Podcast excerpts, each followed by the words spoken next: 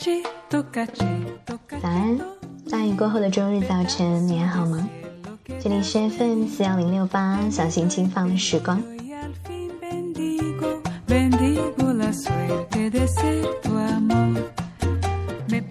听了一夜的雨声，早晨醒来，发现屋外的水泥地已经干了大半部分。气象预报显示，昨天傍晚时分发布了雷电的黄色预警信号。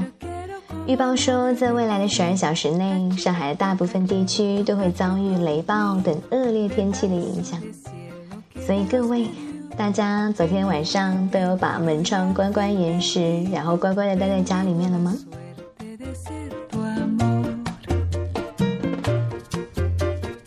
这样问你。是因为昨天的我结结实实的扮演了一回不听话的小孩，在昨天接到了预报之后，我关掉了电视机，换上了运动背心和短裤，穿上了新买的跑鞋，戴上了臂带，塞上了耳机，稍微伸展了一下筋骨，就出门前往了离家最近的塑胶跑道操场。就在那样一个山雨欲来的周末黄昏，趁着乌云还未压境，我开始继续一丝不苟地完成我每周的跑步计划。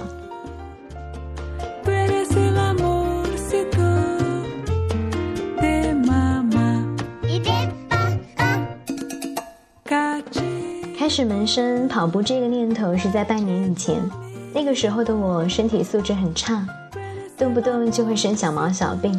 有的时候得了感冒，通常需要长达三四个礼拜的时间才能够恢复，以至于当我向我的朋友宣布明年去西藏的计划的时候，所有的人都对我能不能够安全的回来产生了严重的怀疑。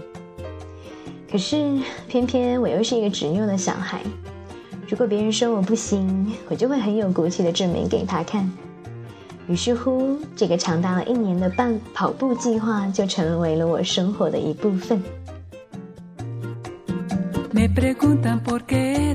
你呢？在夏天这么一个适合挥洒汗水的日子里，你有准备好要开始一项运动计划了吗？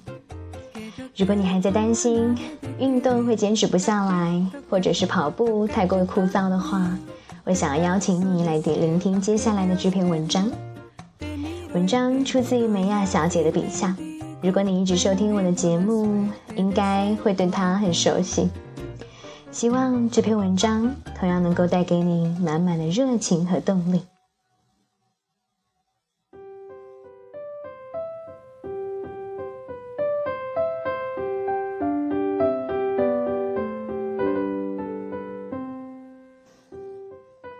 你跑步时，你就有了光芒。在电视剧《东京爱情故事》中，有一个镜头我一直印象深刻，就是丽香跑步的样子。丽香要去美国之前，丸治没有挽留，丽香却说道：“我知道，我把你甩了吧？为什么这个时候还在笑呢？那才像个说再见的样子，这样好像是圆满的结局。”说完之后，丽香独自一个人流着泪奔跑在大街上。这个时候，唯有奔跑才能宣泄她内心的痛苦。我也是一样。很多年前的一个夜晚，不记得因为什么原因和初恋的男友的谈话让我很生气。可是对着心爱的人，我发不出脾气，说了一句“我要跑步了”，就拔腿狂奔起来。我记得跑过了一座桥，看到了天上的月亮倒映在水中。跑过了一辆摩托车，也跑过了许多的行人。停下来以后，我气喘吁吁，可是内心却不再郁结和痛苦。我们每个人都需要一个情绪的宣泄口，于我而言，跑步就是这样的一个宣泄口。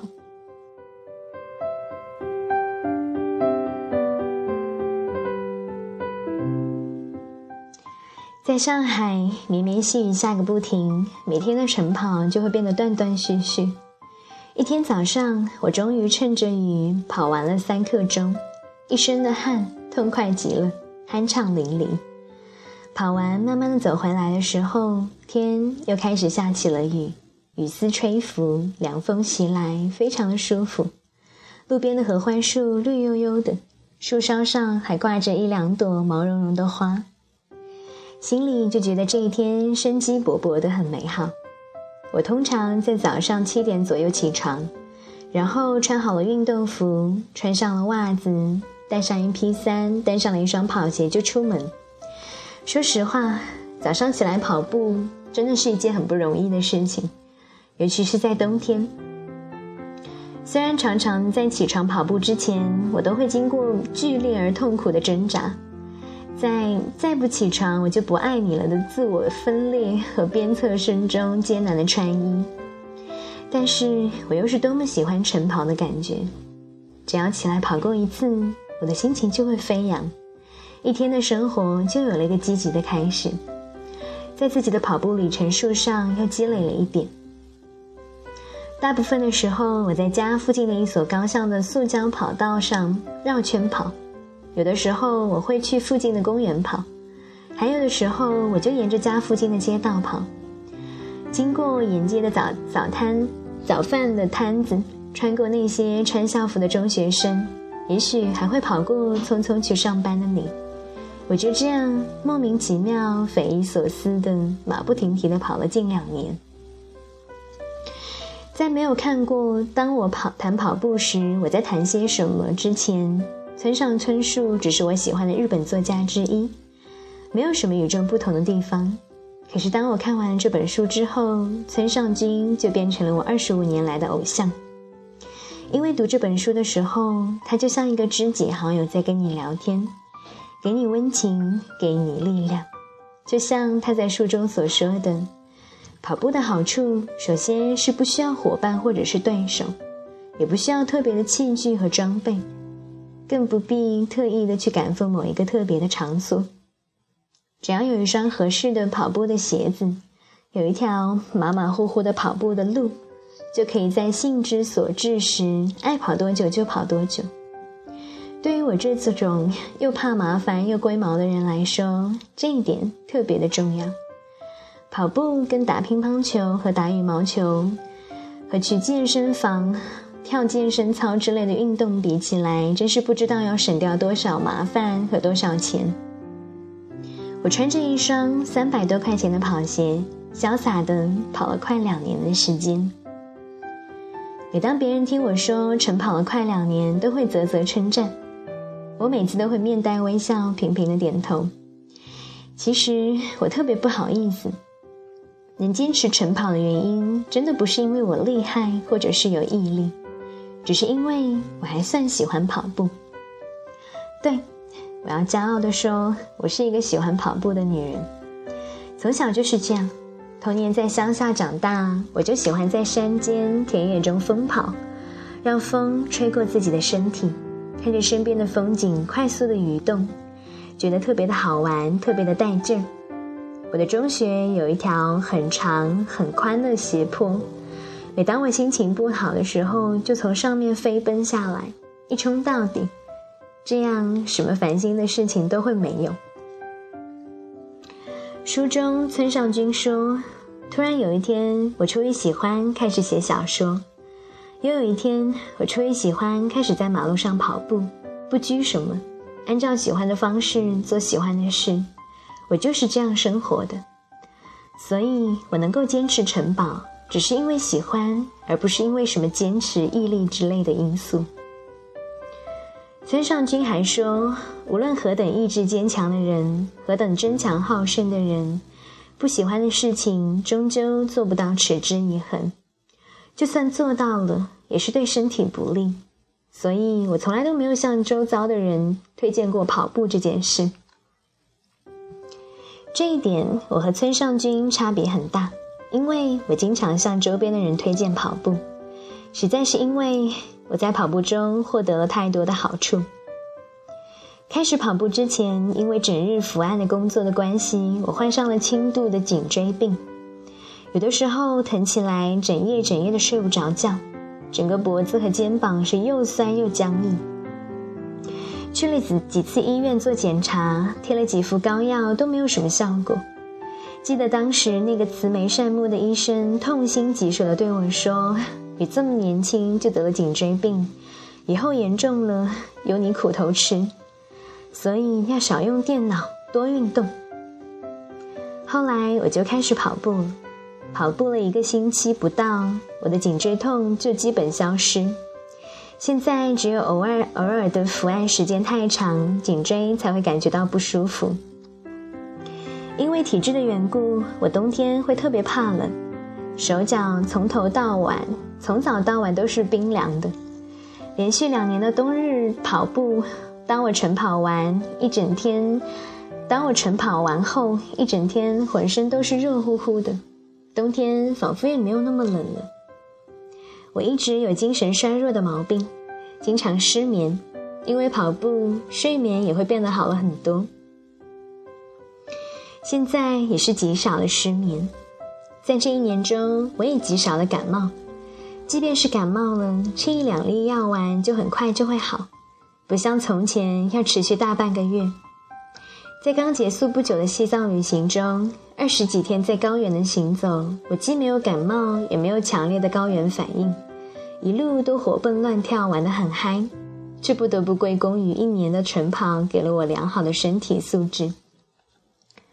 正因为从跑步中获得了种种的好处。所以我希望别人也同同我一样，能够从跑步中获益。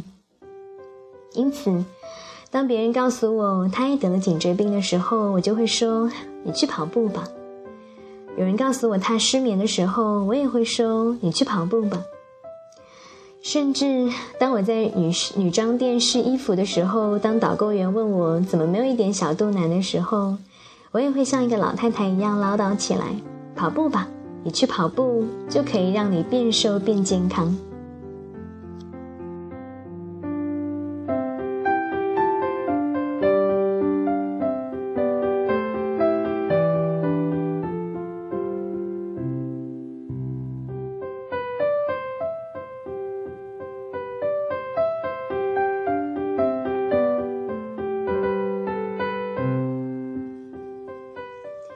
在固定的时间里，安安静静的做固定的一件事情，对我意义重大。这件事情对我来说就是跑步。每天清晨的跑步，渐渐的成为我生活中的一种仪式，它起着积极的作用。这种重复的仪式，构建起我生活中的安全感。这种仪式令我在自由和秩序之间达到了一种平衡，找到了自己的生活和身体的节奏。感觉到生命的能量在源源不断的涌进心里。跑步的时候，自己的步子一步一步朝前迈着，一起一伏的呼吸间自有一种节奏。听着树林里传来的鸟叫声，或者是享受酷玩乐队、山羊皮乐队，或者是剪刀手姐妹乐队的音乐，看着头顶上的蓝天白云。有时候还能看到天空中飞行而过的飞机，我觉得这一天开始的时光很幸福。所以，一天跑一个小时来确保只属于自己的沉默时间，对我的精神健康来说，成了具有重要意义的功课。至少在跑步的时候，不需要和任何人交谈，不必去听任何人说话。只需要眺望周围的风光，凝视自己片刻，这是任何的东西都无法替代的宝贵时刻。跑步作为一种仪式，让我感觉到自己是不同的。它是那么的坚韧，那么美好的一种生活态度。喜欢跑步的人身上都有光芒，这种光芒让你区别于茫茫的众生，充满了活力和生命力。公司里有一个小伙子，长得很清秀，是我们的行政经理，各种装修的事情都能做得很细致，而且他也能够跑马拉松。下班的时候，他说他要去跑步，大家就可以看到到，大家就可以看到他说这句话的时候，眼睛里面仿佛有一盏灯，散发着光芒。不管跑步给身体带来多少的好处，是宣泄了情绪的出口也好。是一种仪式也罢，单单就跑步而言，本身就是一件非常痛快的事情。为情所困的时候，跑一跑就跑掉了一公斤的眼泪；工作压力大的时候，跑一跑就释放了大半的压力；心情沉闷不爽的时候，跑一跑，浑身就轻松舒畅。跑步的人最神气，最能吸引别人的目光，最有光芒。跑完步，一抹额头，一手的汗，简直是痛快极了。通过跑步，我还在网上认识了许多跑友。周末大家会组织一起在公园里跑步，让我获得了很多因为跑步而带来的快乐。二零一一年一个冬日的早晨，因为跑得全身热乎乎的，我只穿了一件套头衫，没穿回之前脱下来的羽绒服外套，在街边在街边的早餐铺矮桌前喝着豆腐花。初升的太阳洒下了金灿灿的阳光，照在人们的脸上，温暖而明媚。我吃着香香的豆腐花，对面坐着一位上海的老太太，对我用上海话说：“跑步好啊，就是要跑步才对嘛。”我点头微笑着，想起了村上君的话：“为了只有在自己内心认可的事情，为了自己不能很好去解释的事情。”为了花了很长的时间付出却得不到的东西，我们不停的跑步。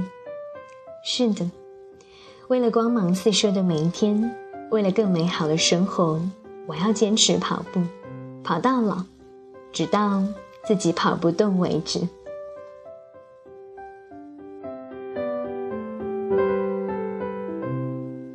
感谢您的聆听，我们下期节目再见。